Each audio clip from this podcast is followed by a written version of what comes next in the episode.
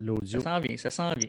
Bref, ce matin, euh, c'est, euh, c'est, c'est, c'est un texte sur Joe DiMaggio. DiMaggio? Oh. Joue pour qui, lui, déjà, euh, Jeff? Écoute, c'est un excellent joueur euh, que je ne pense pas avoir vu jouer, mais euh, j'ai déjà entendu Le parler de ce gars-là.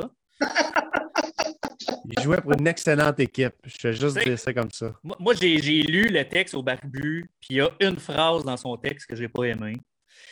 Puis c'est quand il dit que c'est l'équipe la plus prestigieuse, tout sport confondu. C'est clair. Même si on les aime pas. Moi non plus, je les aime pas, by the way. Mais non, t'es un Oriole, toi. Et voilà. Je te Ça, suis. ça, c'est, ça, je c'est suis le clair que barbu. c'est loin d'être l'équipe la plus prestigieuse, on va se le dire. Ouais. fait qu'il y a plus de oiseaux dans, dans le stade que de partisans, là, c'est pas bon signe. Ouais, ça, c'est en attendant. Ben, c'est mon amour de Carl Ripken, ça. Ouais, ben non. Respect. Respect. Respect, tout à fait. Comment ça va, euh, Barbudeville? Ça va super bien. Là, on va faire du, euh, du vidéo de Bruce parce que j'ai pas ma caméra. C'est mon téléphone, j'ai pas mon micro. Ça, ça- ça fait un job, tu sais. Hey, merveilleux. On Ça fait t'entend un bien, job. tu peux y aller. Non. Ce matin, Barbu, je vais, je vais faire mon animateur. Tu sais, t'aimes ça quand je fais ça, hein? Puis que je te lance. euh, J'adore ça. Ce matin, l'homme le plus heureux du monde. Voilà. Certains athlètes euh, ont réussi à travers le temps à transcender leur, euh, leur sport, à être plus que le sport. Puis, ben, ce gars-là a réussi à faire ça avec brio. Fait que j'y vois tout de go. Certains l'appelaient John Joe. D'autres le surnommaient The Yankee Clipper.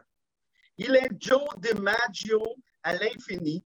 Et son numéro 5 est retiré à jamais chez les Yankees de New York.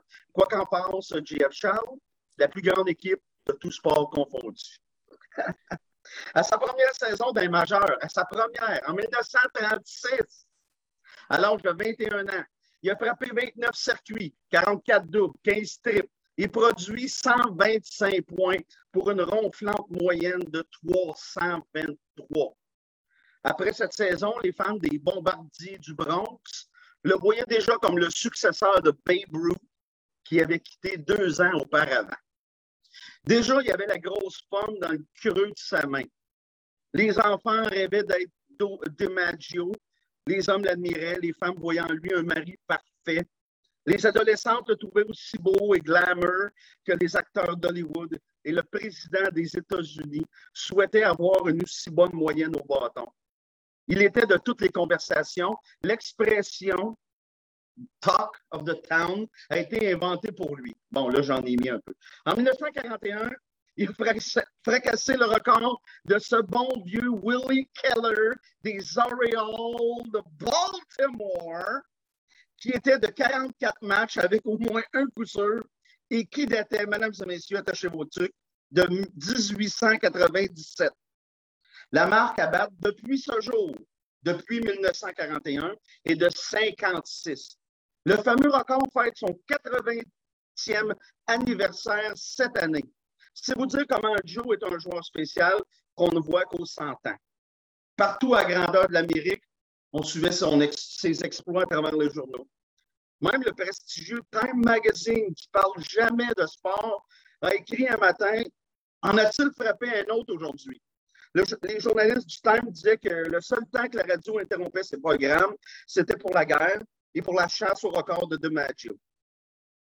Il a joué brillamment, ainsi jusqu'en 42. Il avait 27 ans.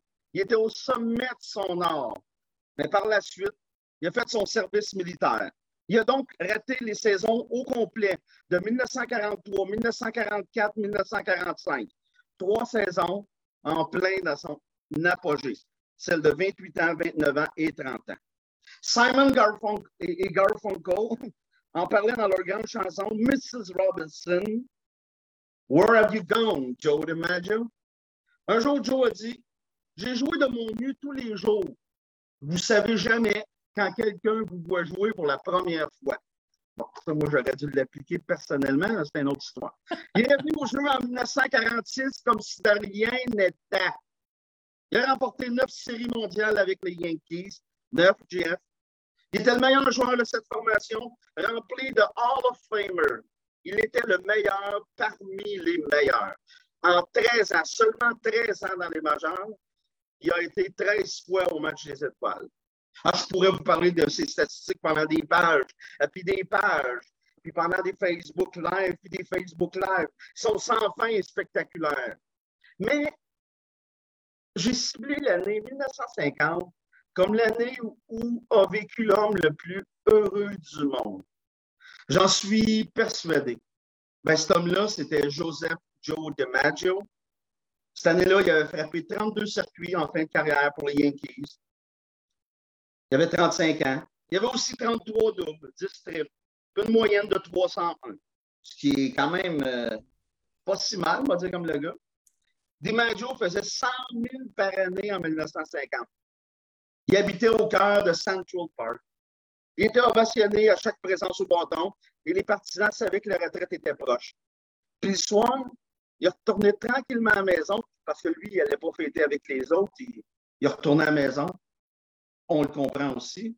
Auprès de sa charmante épouse, l'actrice, la plus belle femme de son époque, Marilyn Monroe. Une belle, euh, une belle, euh, une belle raison d'être heureux, ça. Et voilà. ouais. Solide texte, euh, le barbu, excellent. Hey, merci. Je suis content d'écrire pour euh, Joe DiMaggio, puis pour le faire connaître aux plus jeunes aussi. Euh, tu sais, moi, je suis un, un, amant de l'histoire du baseball aussi, puis je vais souvent retourner dans les années 1840, 1800. J'aime bien ça, puis je suis content de, de parler de Joe DiMaggio. Je pense qu'il le mérite. Oui, avec raison. Effectivement. Barbu, euh, ça fait une couple de fois, là, là, je viens de remarquer, ça fait une couple de fois que je te dis que je vais aller te porter euh, une casquette puis un polo, puis du stock de baseball Québec. Là, là euh, on fait ça, puis les prochains textes, tu as, ton stock de BQ. C'est parfait, ça. Merci, Barbu. Merci encore une fois pour, pour ce texte-là. Puis on invite les gens à aller sur tes réseaux sociaux, sur ton site internet barbudeville.com. Exactement. Puis tes textes sont aussi sur Baseball Québec, donc un peu partout. Euh, bon week-end. bon week-end, puis euh, je te promets que je vais en faire une sur un joueur des Red Sox, probablement Ted Williams. Bye. Salut. Bye,